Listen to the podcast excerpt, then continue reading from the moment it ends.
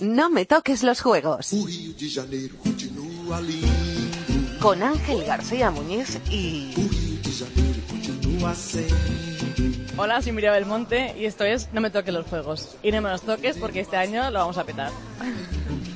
Abraço, alô torcida do Flamengo. Aquele abraço, alô, alô, realengo. Aquele abraço, alô torcida do Flamengo. Aquele abraço. Pues sí, esto es No me toquen los juegos y hoy nos va a contar su historia. Una nadadora, la mejor de la historia de este país, una medallista, 36 en total entre europeos, mundiales y Juegos Olímpicos, pero también una chica normal, que pudo ser australiana, tiene creo que 100 manías más o menos y que iba a contarnos varios secretos, incluso alguno en contra de su voluntad. Mireia Belmonte García, muy buena. Hola, ¿qué tal? Siempre empezamos estas entrevistas con una pregunta que nunca te han hecho. ¿Vas a ganar el oro olímpico en Río? Ojalá, ojalá, la verdad es que es una cosa que, que al final eh, se convierte en un estilo de vida y es por lo que trabajas y, y bueno, es, es lo bonito de- del deporte, conseguir los resultados que te propones y en este caso pues yo espero conseguirlo. La sintonía del programa se llama Aquel abrazo, es esta que está sonando. Eh, ¿A quién te gustaría dar el primer abrazo al bajar del Everest del deporte, a lo más alto que hay en el mundo del deporte, que es ese podio olímpico? ¿A quién te gustaría dar un abrazo? Pues la verdad es que no sé, porque son tantas personas que están a mi lado, son las personas que, que están cada día conmigo y, y que me apoyan, que la verdad es que tendría que tener unos brazos súper grandes para dar un abrazo a todos juntos. No pienso si soy la mejor deportista española, simplemente me despierto cada mañana y me tiro a la piscina. Eh, siempre he dicho que prefiero no, no mirar lo que he hecho, no echar la vista atrás y, y motivarme con lo que me queda por delante, porque si miras lo que has hecho es como, bueno, eh, puedes decir, bueno, pues ya lo he hecho todo y, y ahora pues relajada, ¿no? Pero creo que, que es mejor eh, mirar lo que tienes más por delante que ver lo que has dejado atrás o lo que has hecho. Me gusta, me gusta esa motivación. Estudio como vía de escape, cuando no nado, estudio. Sí, la verdad es que es difícil, pero bueno, gracias a la UCAM pues estoy estudiando Relaciones Públicas y Publicidad y la verdad es que estoy muy contenta con todo el planning que tengo con los profesores, con la comunicación que tengo con ellos, los exámenes, no puedo pedir más. Dicen que con muy buenas notas, aunque también dicen que los profesores te echan una manita y que sobre todo tu amiga Laura te pasa muchos apuntes. No, no me echan una manita, me lo curro día a día, vamos, estoy estudiando, la verdad es que estudio mucho, estudio, bueno, mucho para mí, ¿eh? Estudio una hora y media al día y los fines de semana pues hago tres, cuatro horas. A ver, demuéstrame que de verdad se te da bien esto de la publicidad. Estamos en un programa olímpico. Dime un eslogan, un titular que defina a la Mireia del Monte que tengo ahora mismo delante. Pues el oro como estilo de vida, creo que sería mi vida, resumida mi vida. Vamos a contarle esa vida, esa historia a nuestros oyentes. ¿Preparada? Sí, sí. Hoy en No me toquen los juegos, Mireia Belmonte.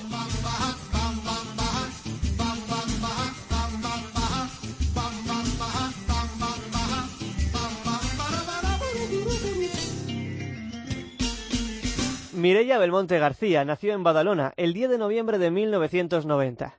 Tiene 25 años y practica natación desde los 4. Muy poca gente sabe que pudiste ser australiana.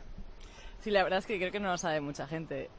Bueno, mi padre era matricero y en esa época pues estaban muy cotizados y le, le bueno, propusieron ir a Australia para trabajar allí y al final pues no, no fue, pero podía haber sido australiana, nacer allí y ahí sería totalmente distinto porque bueno, la natación allí es como casi el fútbol aquí y, y le da mucha más bola y, y bueno, pero a lo mejor no hubiera sido nadadora también. Lo que sí sabe mucha gente es que tuviste esos problemas de espalda con cuatro añitos y que por ellos hoy eres nadadora. Sí, todavía lo sufro porque, eh, bueno, la esclerosis es una cosa que, que no se va, que es la espalda desviada y, bueno, siempre es así. Y, bueno, sí que sufro a veces de espalda cuando estoy mucho tiempo de pie o cuando hago ejercicios, pero, pero es una cosa que puedo vivir normal con ella y convivo con ella y está conmigo ya de por vida. El médico te recomendó nadar, como dice nuestro común amigo Thomas Was, menos mal que no tenías miopía. Sí, me recomendó nadar y al final, bueno, hubo una época que me decía, pero es que la espalda va peor, pero sigues nadando. Y yo, pero si no puedo ir más, si voy cada día a la piscina. Y, y después ya se volvió a enderezar un poco y, y todo mejoró. Bueno, cuéntanos bien lo de tu primera medalla con seis años, pero la historia de verdad, sin adornos. Bueno, tenía seis años mi primer campeonato de Cataluña y nadábamos 100 estilos y una cosa que, bueno, yo no había nadado un campeonato de Cataluña, llevaba nadando un año o así y entonces las más buenas iban en la última serie y yo en la penúltima serie. Entonces, yo gané mi serie y dije, pues yo quiero mi oro, porque yo quedé la primera de mi serie. Y al final quedé segunda, o sea que gané a todas las de la siguiente serie menos a una y yo no quería coger la plata porque yo había quedado primera. Y mi madre me tuvo que decir, coge el podio y coge la medalla. Y entonces fui y al final la cogí, pero me sentó bastante mal. ¿Recuerdas ya entonces el oro como estilo de vila? ¿Recuerdas qué te dijo exactamente Paqui, tu madre? Bueno, yo que fui a coger la medalla que, que me estaban esperando. si ves hoy a Mirella del Monte nadando en una prueba de estilos, hombre, podemos decir, sin que te enfades conmigo, que la espalda es un poco el déficit y que sin embargo luego en la braza remontas. Pero dice todo el mundo que de pequeña era todo lo contrario. Mm, pequeña espaldista. Pero este año estoy mejorando muchísimo la espalda en el entrenamiento y estoy bajando bastantes segundos del año pasado y ahora toca coger esa técnica y pasar a la competición, que es lo más difícil, ¿no?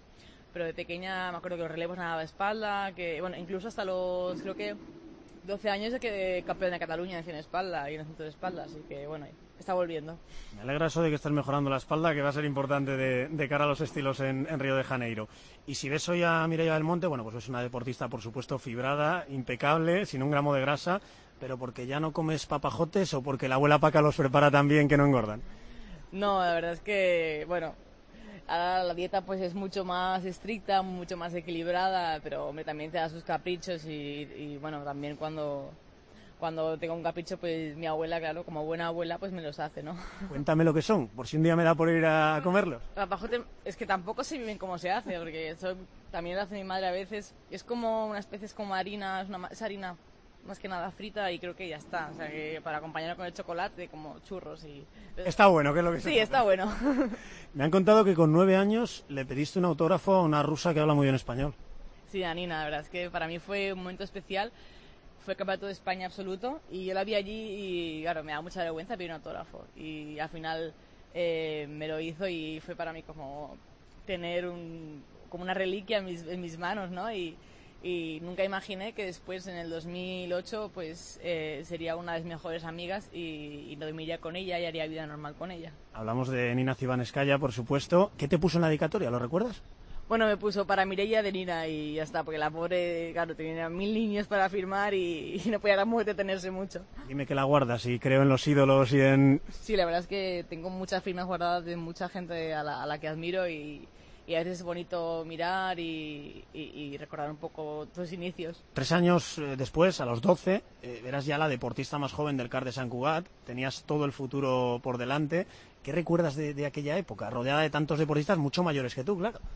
Sí, para mí era muy difícil porque yo pasaba a entrenar en Natación Madalona eh, a entrenar con el equipo, uno de los equipos más fuertes que había en Cataluña, entonces era para mí difícil y además compaginarlo con el colegio era también bastante complicado porque por la mañana solo podía entrenar media hora y a mediodía ya sí que hacía las dos horas con ellos, ¿no? Pero ese año creo que aprendí mucha técnica, aprendí, bueno, subí el nivel de entrenamiento y bajé en plan 20 segundos en pruebas de 400 y barbaridades de esas. Esa niña con 17 años fue a los Juegos Olímpicos de Pekín y compartiste habitación con Nina. ¿Recuerdas alguna conversación, algún consejo que te dijese entonces? Sí, me remarcaba mucho que me tenía que fijar solo en mí misma y las calles al lado olvidarlas. O sea, porque nosotros tenemos siempre en mente las calles al lado, las referencias, que si una sale más fuerte, que si otra sale atrás. Entonces me dijo, tú céntrate en lo, que tienes que hacer y, y deja a las demás en paz. ¿Recuerdas quién, después de que Nina Cibanescaya ganase aquella medalla en Sydney 2000, quién fue la siguiente nadadora, chica o chico española que ha ganado una medalla en los Juegos Olímpicos? Yo, fui yo, sí, sí. me suena, me suena. Enseguida hablamos de eso, pero antes ayúdame a contarle a nuestros oyentes algunas curiosidades tuyas y sobre todo cómo se construye una gran nadadora como tú.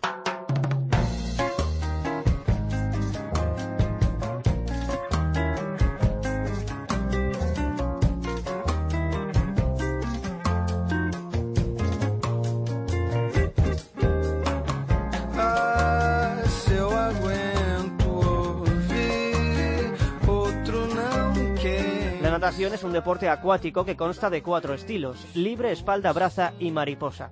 Se nadan en distancias comprendidas entre los 50 y los 1500 metros. Es el segundo deporte olímpico con más pruebas, por detrás del atletismo, 32 de natación por 47 que tiene el atletismo. ¿Sabías que existen, Mireia, pinturas de la edad de piedra en las que aparece gente nadando hace 7.000 años? Pues no, no lo sabía, pero yo creo que es una cosa natural del hombre eh, y también es una cosa que te atrae, ¿no? El agua supongo que en esa época le- les atraería y, y tendrían que, que probar cómo defenderse en el agua. ¿Cómo defenderse a pesar de que tengas algunos problemas? ¿Se puede nadar teniendo asma? Sí, lo, lo tengo comprobado, lo compruebo cada día. Porque tú tienes asma. Sí, me detectaron en el 2008, un poco antes de los Juegos. Yo antes no era asmática y, bueno, a raíz de muchas series que me ahogaba, que me faltaba respiración, de muchos ataques de ansiedad que me dieron, pues decidieron medicarme con Ventolin y, y bueno, hasta ahora. Sin ningún problema ya. No, la verdad es que, bueno, cuando hay mucho cloro en las piscinas sí que me cuesta respirar porque también tengo... A eso voy. ¿Se puede nadar teniendo alergia al cloro? Sí, eso desde pequeñita, eso desde el, me acuerdo desde el primer día que me tiré al agua, que salía eh, a la calle con como resfriada, o sea, todo el año resfriada, y no, sentí- no notaba el sabor de la, de la comida, ni, ni podía oler nada cuando salía de nadar. Y era un infierno, porque es que yo comía sin, sin tener sabor de nada. Y cuando entré al CAR, ya me mandaron al hospital, me hicieron las pruebas y me dijeron que tenía rinitis, que es como una especie de alergia al cloro, y al cambio de temperatura, que también es lo peor, porque las piscinas normalmente eh, el agua está más fresquita que el, que el exterior, que hace un montón de calor, y o sea, lo tengo todo. Y tienes otra cosa más. ¿Se puede nadar teniendo miedo a los peces? Bueno, eso ya lo estoy superando, ¿eh? Ahora tengo en pocas semanas eh, la Copa del Mundo de Abu Dhabi de 10 kilómetros y es en mar. Y bueno, por eso me he metido un par de veces también en el acuarium para, para familiarizarme con ellos y ver que tampoco pasa nada. O sea que si en Abu Dhabi ves un bichito por ahí debajo, no te pares ni nada, tú sigue nadando. No, yo sigo nadando. Y desde luego se puede nadar teniendo 100 manías como tienes tú. La primera, en tu vida todo es de color de rosa. El móvil, la mochila, el coche, las zapatillas que llevas ahora mismo. Lo intento, lo intento. La verdad es que, bueno, como mi Twitter pone, que pone la bien host y no pongo nada más, porque es como un resumen de mi vida, ¿no? Y desde pequeña me gusta mucho el color rosa y creo que es un color muy femenino que me sienta bien. Y a veces es difícil mi mochila encontrar algo, porque como es todo rosa, no veo, no encuentro la diferencia de unas cosas. Y en la piscina, siempre cantas o repasas los estudios mientras nadas miles y miles de metros entrenando. Sí, porque bueno, cuenta que son dos horas mínimo, dos horas y media mínimo de sesión y, y cuando no es el trabajo importante, pues eh, intentas pensar en la técnica y cuando ya no piensas en la técnica, pues piensas en, otras cosas que te vienen a la cabeza y a veces los problemas que tienes pues se vienen solos a la cabeza y cuando desconectas un poco la mente, pues es cuando te vienen. Entonces, como todo el mundo cuando hace deporte, creo yo. Siempre te pones un pañuelo para no constiparte o no te subes a una bicicleta para no caerte justo antes de las grandes competiciones. Precavida. Sobre todo en verano, es, siempre llevo pañuelo en las competiciones porque con el aire acondicionado que hay en los autobuses, en, la- en los hoteles, y no quiero perder toda la preparación que he hecho por un resfriado. Y siempre hay que ser muy, muy cauto en eso. Siempre escuchas reggaetón y a todo volumen antes de competir. Nuevamente sí, sí, sí, la verdad es que me gusta mucho, me gusta mucho el ritmo que tiene y es una forma, me motiva mucho y siempre estoy cantándolo. Una de las más curiosas, siempre sales a la piscina con la toalla como si fuese un fular enrollada al cuello. Sí, creo que nadie lo hace y es un seño- un- una señal de identidad que tengo yo y, y bueno, es una manía también que desde, desde que lo hice una vez me salió bien y como todos deportistas somos iguales, cuando uno, una cosa le sale bien pues sigues, pues esa es mi historia del fular, bueno, de la toalla. Esta tienes que explicárnosla bien. Siempre nadas con tres gorros y muy apretados. dos, dos gorros. Uno para, la, para el pelo y otro para las gafas, para que no se me caigan. Porque yo de pequeña cuando me tiraba de cabeza me tiraba con la, la cabeza arriba porque tenía miedo que se me cayeran las gafas. Porque si, es que si no veo nada me pongo muy nerviosa, entonces eh, siempre las llevo muy apretadas y el gorro encima, aseguradas total. Ahora vamos a las gafas, pero el gorro además tiene que verse el monte muy bien, la raya en medio, o sea, muy bien colocadito, ¿no? Sí, sí, la verdad es que me gusta mucho que esté, eh, que esté bien, porque al final siempre cuando ganas hay foto, entonces si sale mal en la foto, mal vamos. Pero siempre Fred me lo pone con la raya torcida, pero bueno, ya da igual. Dejemos que Fred haga algo mal, hombre, que todo lo demás lo, casi lo borda el tío. Y siempre nadas, como tú dices, con las gafas muy apretadas, supongo que para eso, para que no se te meta agua y por el miedo que tienes a que se te caiga. Sí, también con un poquito de agua para que no se me empañen y los virajes cuando bajo la cabeza, pues el agua va bajando y subiendo y así nunca se me empañan. ¿Es cierto que llegas incluso a entrenar con agua dentro de las gafas por si te pasa en competición? Sí, a veces sí que me pongo un poco de agua para, para entrenar la situación si algún día me pasa en competición, ¿no? Acabamos con lo más famoso. Siempre nadas con las uñas muy largas de porcelana y pintadas de, de distintos colores. Sí, la competición es importante, sí, durante el año intento que no, porque es solo ocasiones especiales como me voy a poner de gala y siempre intento pues buscar diseños o pensar diseños y, y nuevamente con la manicura francesa es la que más me gusta. Y si no te sale bien, toca cambiar de color, de diseño y de todo, ¿no? Sí, llevo siempre un montón de pinta uñas conmigo, en plan 10 o 12 las competiciones y si no me sale bien lo cambio. Sabes que dice Omega, eh, los cronometradores de- del mundo de la natación, que una centésima de segundo en natación es una uña. No lo harás por eso, lo de ponerte las largas. No, no, la verdad es que es manía estética más que nada. Siempre haces el último viraje, he leído, al límite de los 15 metros permitidos. No sé si apuras ese nado submarino, ese buceo, pues para congojar a las rivales, para demostrarles que vas muy fuerte, que todavía te queda energía. Bueno, sobre todo en mariposa, es- no sé, es una cosa que, que me sale sola. Es como, solamente dicen que el humano cuando, cuando está al borde de la muerte es cuando en plan intenta sacar invento. Si no puede estar exhausto, pues si ve que tiene peligro, pues corre, ¿no? Pues yo igual cuando veo que es como mi última oportunidad para remontar es cuando lo hago. Pero me sale solo, no es nada consciente. Qué bueno.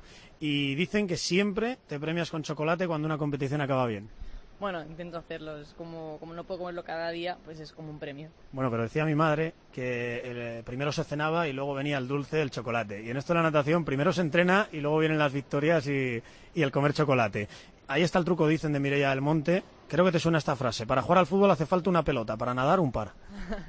Bueno, eso no sé qué lo puse en la concentración y, y la verdad es que fue famoso ese tweet. Dime lo que quieras sobre tres frases que te voy a leer de tu entrenador, de Fred Bernou, que acabamos de, de hablar de él. ¿Quieres ser campeona olímpica? Pues vamos a entrenar 13 veces a la semana, domingos incluidos. Sí, pues sí, son 13 veces porque entreno, domingo, entreno sábado doble y domingo entreno con entreno cada día de la semana, sí es verdad.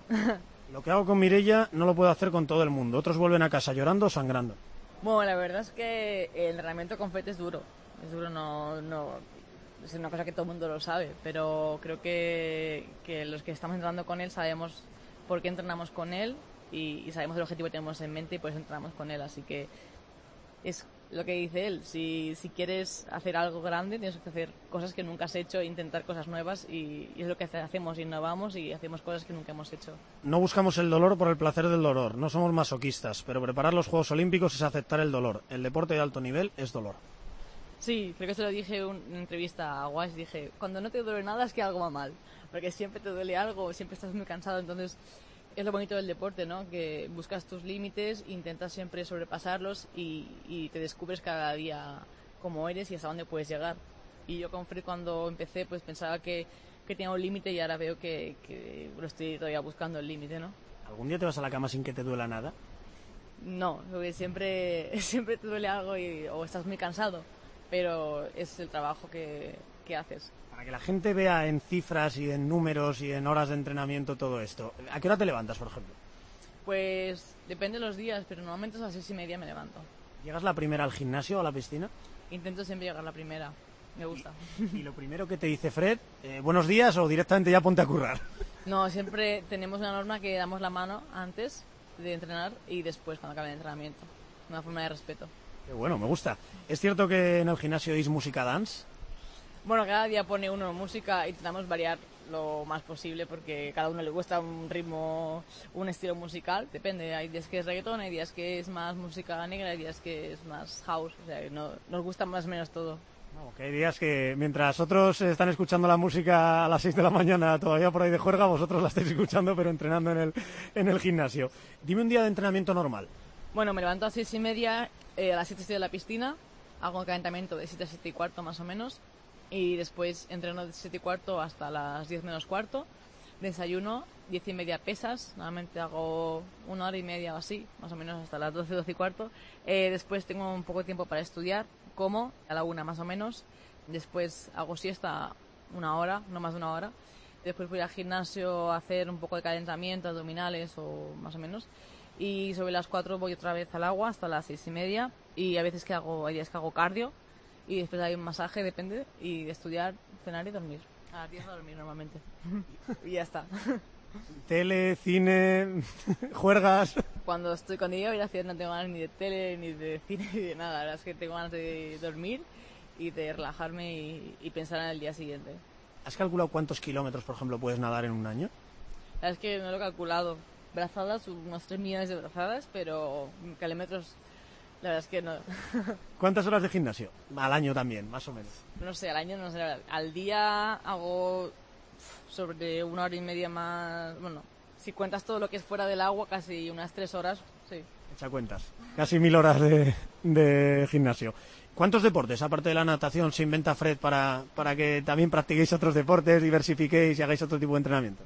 Bueno, lo que más hacemos es esquiamos en Sierra Nevada cuando estamos allí y yo estoy aprendiendo poco a poco porque me da mucho miedo más que nada por si me caigo que puede pasar, ¿no? Pero él me dice, tú eres muy elástica, tú no va a pasar nada.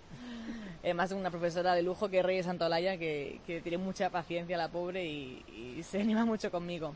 La Y- conozco. Sí, y un día fuimos a hacer golf con Pablo Larrazábal también, que es un gran profesor, y aprendemos del mejor. Y solo he hecho un. hice 40 minutos, pero me gustó bastante. Ni running, ni montañismo. Eh, ¿De qué sirven todos estos deportes? Bueno, para mí es como. sé hacer algo más que nadar, porque al final te pasas tantas horas al día que dices, solo sé nadar. Y ves que es ágil fuera del agua, que es ágil haciendo cosas que, no son, tienen que ver con tu deporte, pero que al final tienen un trasfondo como el esquí, que es mucha coordinación, que puedes pasarlo al agua, como el golf también mucha fuerza, saber aplicar la fuerza, que también puedes aplicarlo al agua y son cosas que a lo mejor a priori ves que no tienen relación, pero si lo piensas bien sí.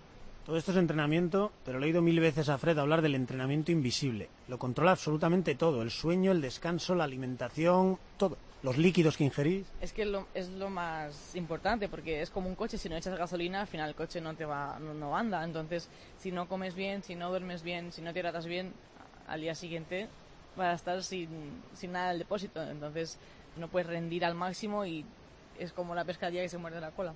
En cualquier deporte, lo ideal es entrenar en altura y competir al nivel del mar. ¿Puedes contar a la gente dónde duermes en el CAR de San Cugat? Pues duermo casi en Sierra Nevada, a 2.300 metros. ¿Y eso cómo se hace? Pues tengo una, una tienda que simula la altura y duermo allí pues toda la noche. Y la verdad es que no se nota mucho porque yo estoy acostumbrada a la altura, pero sí cuando subes a la altura pues es mucho más fácil la adaptación y, y es, es, es mucho más fácil entrenar arriba. Una tienda hipobárica en la que la presión es muy baja, similando a, a lo que sucede en, en la altura, pero si no, coges la maleta y te vas de viaje. Creo que vais a hacer en total cuatro meses en cinco concentraciones en altura, tres en Sierra Nevada, una en Pirineos, acabas de venir de, de Sudáfrica. Sí, la verdad es que, bueno, este año viajamos mucho, este año estamos muy poco en casa, pero creo que también nos pasamos bien. Tengo la oportunidad de viajar, cosa que hay gente que no tiene la oportunidad de hacerlo y además eh, haciendo cosas que me gustan como es nadar y, bueno, vi- visitar el mundo, estar con mis compañeros, así que curras y, y lo pasas mal, pero en el fondo pienso que, que soy una afortunada y que, que no todo el mundo puede hacer lo que hago yo. Bueno, creo que lo estás pintando demasiado bien porque yo me estoy cansando solo de preguntarte, así que mejor vamos a contar cómo se ganan medallas en europeos, en mundiales y en Juegos Olímpicos.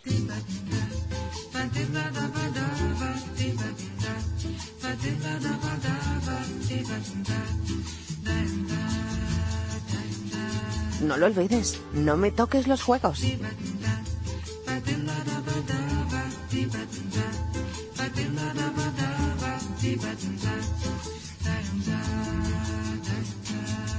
Desde que ganase la primera con 16 años, Mireia ha ganado 36 medallas en europeos, mundiales y Juegos Olímpicos. En Londres 2012 se colgó sendas platas en 200 mariposa y 800 libres. Una lesión le apartó del último mundial, donde según los expertos hubiese ganado hasta cuatro medallas.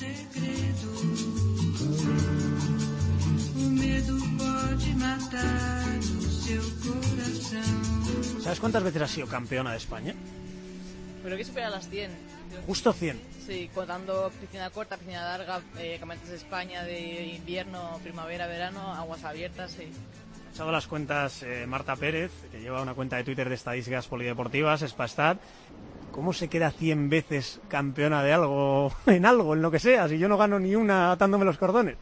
Pues disfrutando mucho, la verdad es que una tras otra y, y no- yo no, no lo estoy contando por lo que te he dicho antes, prefiero no mirar lo que he hecho, pero cuando deje de nadar diré, ostras, he sido 100 veces o más, espero, campeona de España y son cosas que, contar a, a la gente que tienes alrededor y también es muy bonito.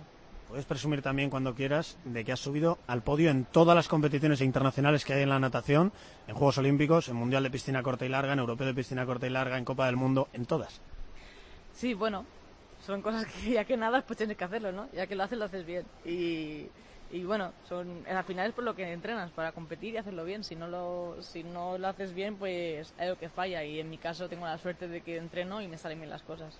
Bueno, como repasar todas esas medallas es imposible, elijamos varios momentos destacados. 2008, Juegos Olímpicos de Pekín, los directivos, la prensa en tono el mea culpa, venga a hablar de medallas y tu mejor puesto el 14. ¿Qué se aprende de algo así? Con 17 años. Sí, bueno, venía a ser campeona de, Europa también y de hacer una muy buena marca, y entonces era normal que todos los ojos estuvieran puestos en mí.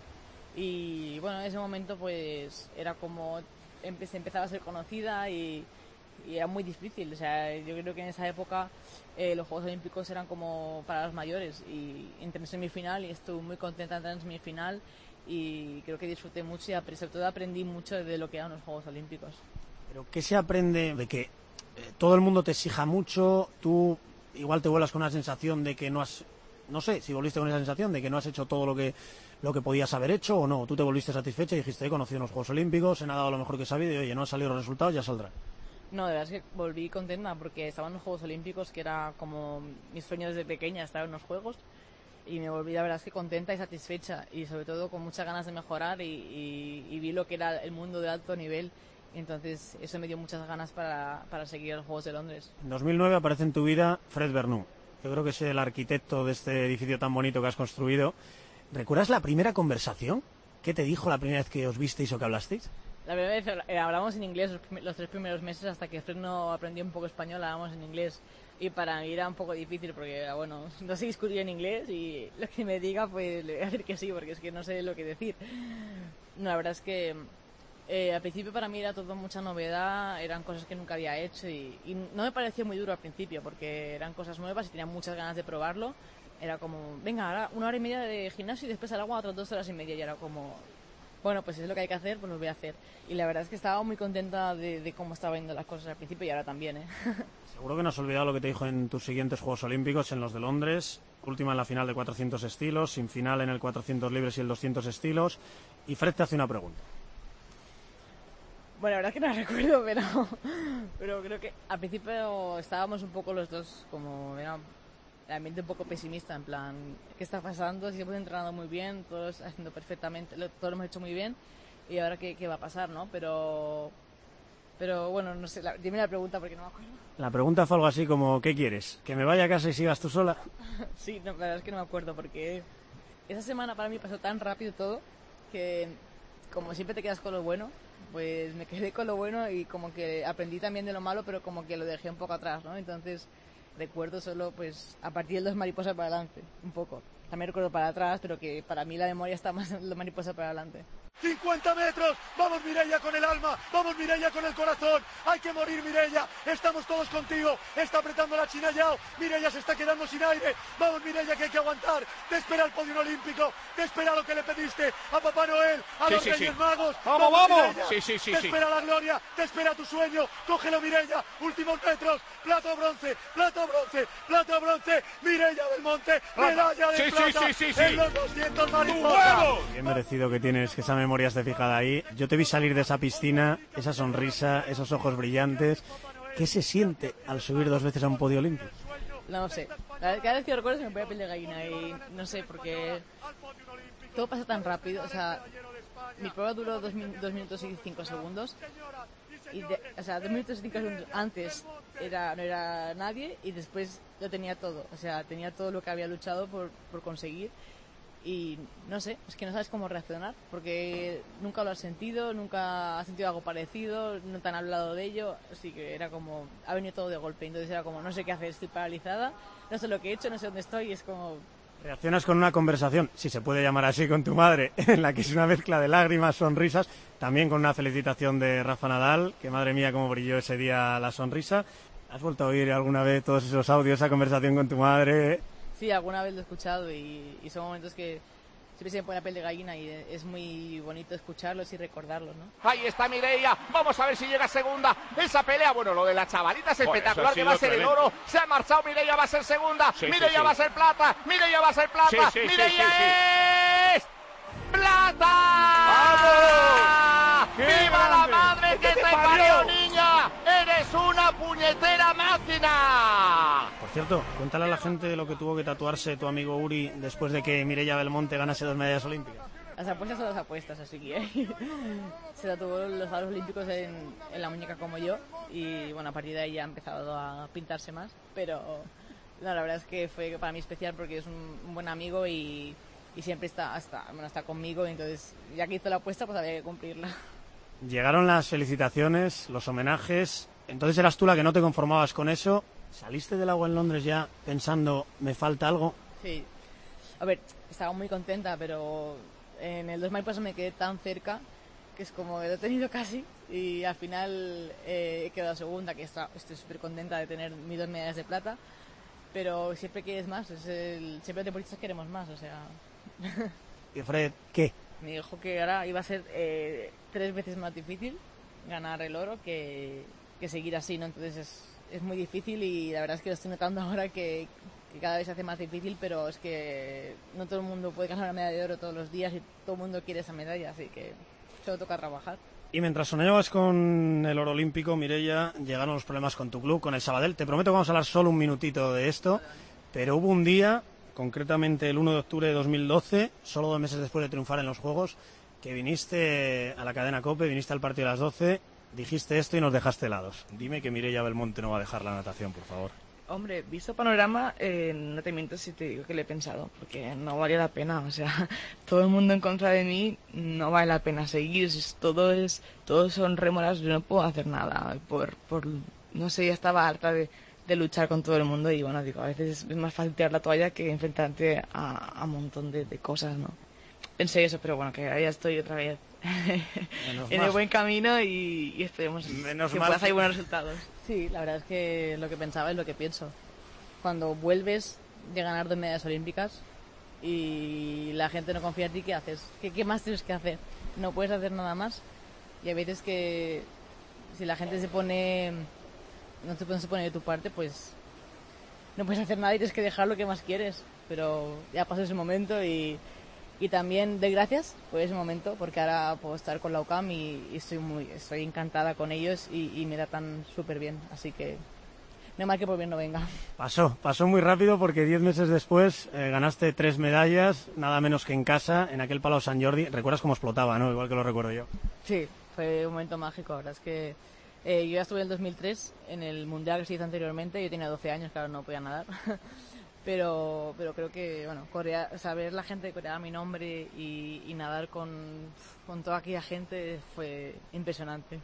¿Recuerdas que se tatuó tu amigo Uri cuando ganaste tres medallas en el Mundial de Barcelona? Sí, también se tatuó una frase eh, en el bíceps y me dijo que se tatuó porque ver que tanta gente estaba coreando mi nombre le encantó y quería como recordar algo y se lo tatuó.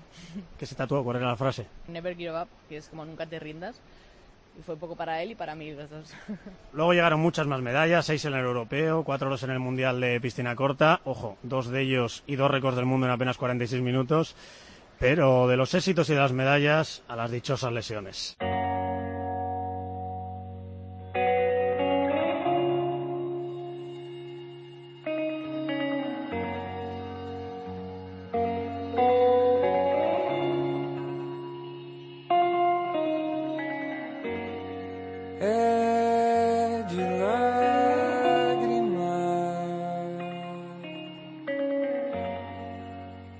2015, Mireia, ha sido el año de la gran lesión de tu carrera, que es una bursitis. Bueno, es eh, líquido en la bursa. Simplemente de tanto, tanto darle los hombros, pues al final el líquido pues sale por algún lado y se inflama y Tú la tenías en ambos hombros, dolía tanto que no podías ni comer, ni levantar un cubierto, un vaso de agua. Sí, yo tuve tendinitis, bursitis, me rompí, o sea, al final tuve todo lo que, todas las lesiones posibles de los hombros, ¿no? Eh, la verdad es que hubo un momento que, o sea, no podía ni hacerme la coleta, no podía ni comer, ni abrir la, no, ni conducir, ni abrir la, la puerta del coche y es como, te quedas un poco chof porque es como, si no puedo hacer las cosas que todo el mundo hace, ¿qué voy a hacer en el agua si no puedo nadar? Me ha contado una compañera de piscina tuya que en el Open, donde hay que recordarle a la gente que consigues nada menos que seis mínimas para el Mundial, literalmente te sonaban los hombros, te crujían los hombros mientras nadabas. Sí, la verdad es que el Open ya empezaba las molestias pero decidí seguir adelante y hacer la mínima para tenerla asegurada y bueno, también fue también para mí muy importante eh, psicológicamente porque era como, bueno, me duelen los hombros, pero estoy, estoy a piel de cañón y puedo seguir haciendo las mínimas, ¿no? En el momento que asumes que no puedes ir al Mundial, ¿lloras mucho? Bueno, cuando sí, al principio sí, porque es como he estado trabajando todo el año y ahora pues no puedo ir ni demostrar lo que he hecho. Y más que nada es esa, eso que te queda, esa como diciendo esa espinita que dices, es que todo lo que he trabajado no puedo demostrarlo ahora, no puedo divertirme ahora compitiendo, o sea. Una espinita que la reflejaste muy bien en el diario Sport. Dijiste, a tenor de cómo estaba antes de la lesión, podría haber hecho cuatro podios en el Mundial. Bueno, claro, nunca se sabe, porque una cosa es verlo desde fuera y otra cosa es, es nadarlo. Es muy fácil hablar desde fuera, pero sobre todo los mariposa creo que era la más fácil de todas. Y, bueno, con, el tiempo que se ganó, eh, eran, y yo hice medio segundo más solo en el Open, compitiendo a nivel nacional y compitiendo sola, así que es la que más me duele, pero bueno, este año intentaremos quitarnos esa espinita. A eso voy, dicen los expertos que cuatro medallas en el Mundial antes de los Juegos más o menos pueden suponer otras cuatro medallas en los Juegos Olímpicos. Si no pudiste ser campeón al mundo cuando te lo merecías, a ser campeona olímpica, ¿no? Bueno, eso nunca se sabe, pero yo con, con, un oro ya estoy bastante más que contenta, o sea, me conformo con un oro, pero, pero bueno, siempre se quiere más y por eso estoy intentando hacer todas las mínimas, intentando hacer aguas abiertas y, y no cerrarme ninguna puerta porque de momento soy joven, lo puedo hacer y hay que aprovechar el momento. A eso vamos, vamos a hablar de los Juegos Olímpicos que apenas quedan seis meses.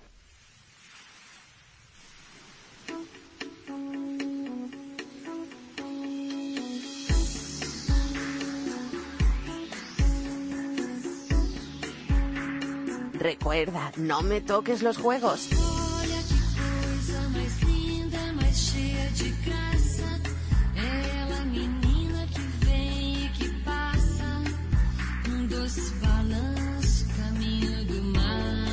Mireia Belmonte disputará sus terceros Juegos Olímpicos en Río de Janeiro. Aspira a nadar hasta siete pruebas, con el 200 mariposa como gran cita. Sueña con completar así su gran palmarés con un oro olímpico.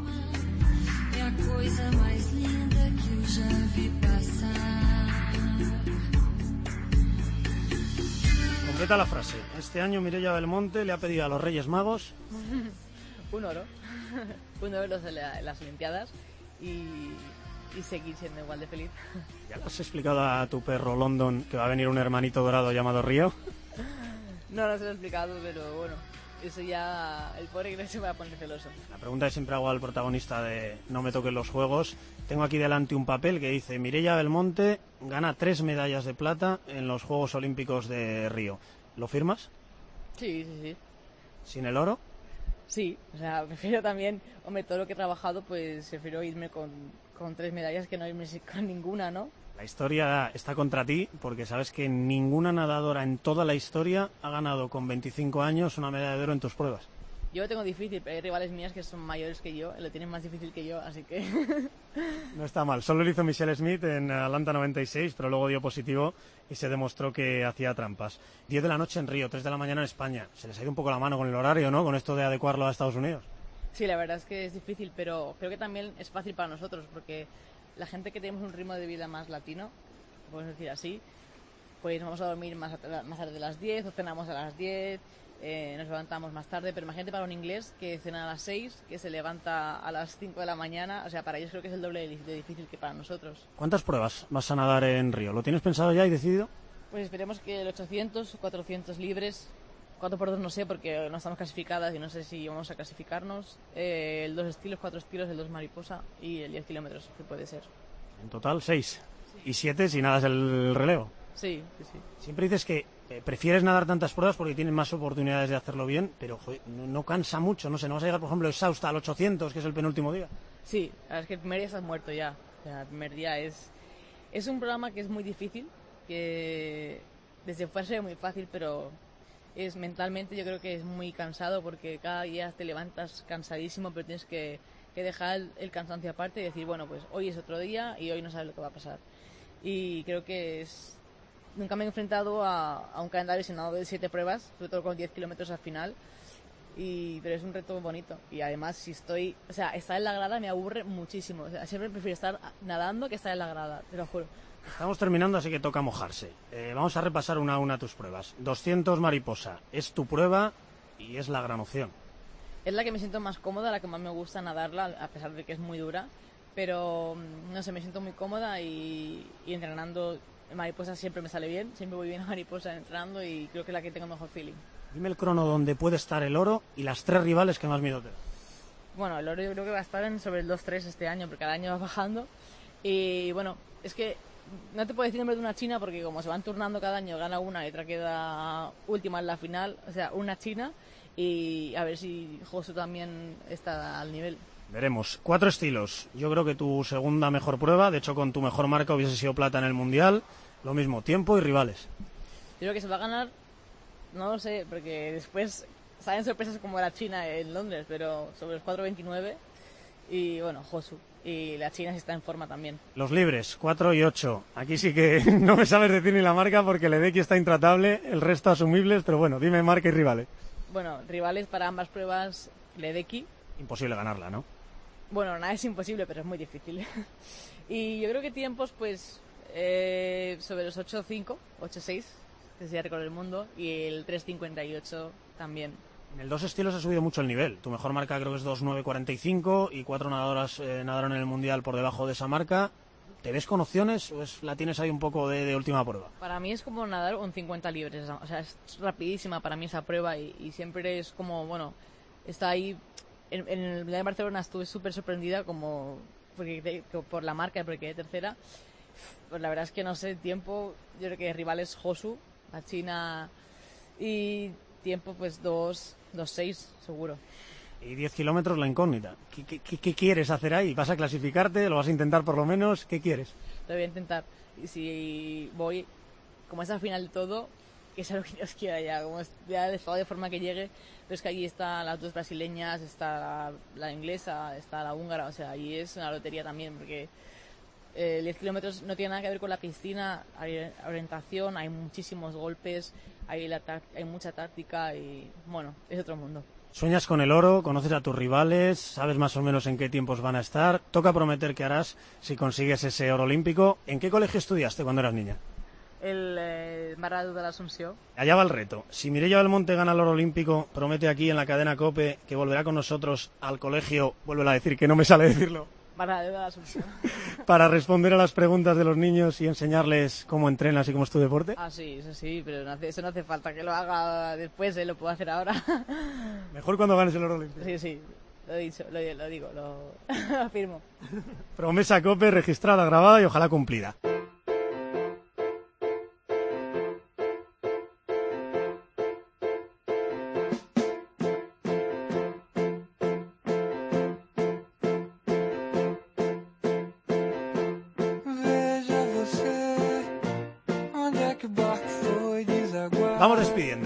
Frases muy rápidas, todas tuyas, y me dices qué te dice cada una de ellas.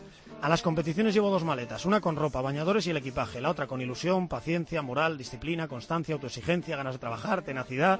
Si tuviese que facturarla, en esta pagaría sobrepeso seguro. Seguro, la verdad es que por lo menos lo intento que no, que no se me olvide nada de eso cuando voy a competir. Si tus sueños no te dan miedo, entonces no son lo suficientemente grandes. sí, porque siempre todo lo que sueñas siempre te da miedo porque es lo que deseas y, y es lo que no sabes cómo conseguirlo porque no has hecho antes. Y también te da miedo porque cuando lo consigues dices, ¿y ahora qué? Y la última, te preguntas a ti mismo, mi límite, no me conformo ni con la gloria. Eso es muy bonita, la verdad es que cuando trabajas al final no te conformas con nada, solo te conformas con, con ser una mejor versión de ti misma. Y vamos con la gran sorpresa, las mejores preguntas de, de esta entrevista. ¿Te atreves a contestar a cinco preguntas, digamos, diferentes? Sí, sí. La primera, cinematográfica. Hola, soy Xavi, el hermano de Mirella. Y bueno, Mirella, te quería preguntar si te has tirado más horas entrenando en el car, en la piscina o, o llorando viendo Titanic. Entrenando. La verdad es que Titanic me gusta mucho, es mi película favorita. Y yo lo hago algunas veces viéndola, pero me tira muchas más horas en la piscina. Seguimos con un par de deportes que no se te dan muy bien, al parecer. Soy Reyes Santaolalla, del equipo nacional de esquí y profesora de Mirella cuando no está dentro del agua. A ver, esquiando y saltando, camarástica, eh, yo creo que ya va bastante bien. Seguimos mejorando, pero creo que va más- bastante bien. Pero me gustaría preguntarte una cosa. ¿A qué edad aprendiste a montar en bici? ¿Y cuándo vamos a aprender a patinar? Un besito, Mireia. Patinar desde pequeña sé, pero no sé si me acordaré. Y en bici aprendí con ella hace dos años, o menos. ¿Cómo se puede aprender a andar en bici con 23 años? No sé ir en bici, porque de pequeña me gustan más los patines. Me va a matar a alguno de tus compañeros de concentración, pero dicen de ti que eres súper buena en el agua y un pato en lo demás. No, ¿qué dices? A ver, no, no. Yo creo que me defiendo bastante bien, pero en el agua sí que soy mejor, pero saltar y eso es saltar y hacer pesas y eso sí, ¿no? Correr también corro bien, más o menos, me defiendo. Como no está Fred por aquí, mejor, eh, así no nos oye, pasamos a la gastronomía. Hola, soy Laura, amiga de Mireia. Mire, ¿por qué no le cuentas a la gente qué es lo que más te gusta pedir cuando vas al McDonald's conmigo? Pues nada, helado será, helado, sí. Ella dice que te atiburras hamburguesas. No, ese- ya no, ya no, antes sí, pero ya no. Me gustan más los helados a la hora de a mí. Yo la verdad que prefiero que comas en el McDonald's a que comas en el mercado de insectos de Pekín. Hola, soy Ana, cuñada de Mirella. Mm, hola, guapísima. Mire, eh, sé que en Pekín te comiste eh, los gusanos, los escorpiones. Quería preguntarte si ganas el oro en Río de Janeiro, si te comerías el mosquito borrachudo, que acabo de leer que es el insecto mm, más rico que hay allí. Come dos. Sí, después de comerme el escorpión y la serpiente, puedo comer lo que quiera ya. Y la última, la peor. Eh, yo no me responsabilizo de lo que te ha preguntado tu querido Uri. Hola, soy Yuri, amigo de Mireia. Mireia, ¿recuerdas aquel día en Portaventura con el famoso Viruji? No sé si me meto en un jardín, pero tú sabrás. Ya que es tonto, ¿eh? No, nos montamos en el barco pirata y cuando baja te da como una sensación por el estómago muy rara y decíamos viruji, pero nada más. Lo mato. Seguro que es eso, ¿no? Que seguro, 100%. Vale, mejor, que así no me echan a mí tampoco de la radio. A Yuri Yuri, 10 de agosto, más o menos 11 de la noche en Río, 4 de la madrugada en España, Olímpica Aquatis Stadium, Mireia Belmonte es campeona olímpica de 200 mariposa y tras eh, los dos aros de Londres, tras el Nunca te rindas de Barcelona, ¿qué tendrá que tatuarse tu amigo Uri? Lo que quiera y ya donde quiera, porque yo creo que tampoco le queda, le- tampoco le queda mucho, mucho espacio más. Me ha contado que una mariposa en la espalda. Bueno, que se la tatúe estaría bien. Él se atreve con todo. Por cierto, te leo también, Río serán mis terceros juegos y luego empezar a pensar en Tokio. Con 29 años vas a estar nadando al máximo nivel. Sí, ¿por qué no? Yo creo que se puede mantener el nivel, no sé cómo, pero se puede mantener. No, creo que es un, es un, es una buena fecha de, no sé, de retirada, porque cuando empiezas a retirada es cuando vas mal, ¿no? Pero creo que mis cuartos Juegos Olímpicos, pues es una cosa que me gustaría probar y el tiempo dirá, ¿no? Pero tengo la ilusión de, de seguir hasta 2020 y no sé si llegaré hasta 2024 o pararé o no sé lo que haré. De momento soñemos con Río, tú y todos los aficionados españoles y que tengas toda la suerte que te mereces, Mireia. Muchas gracias.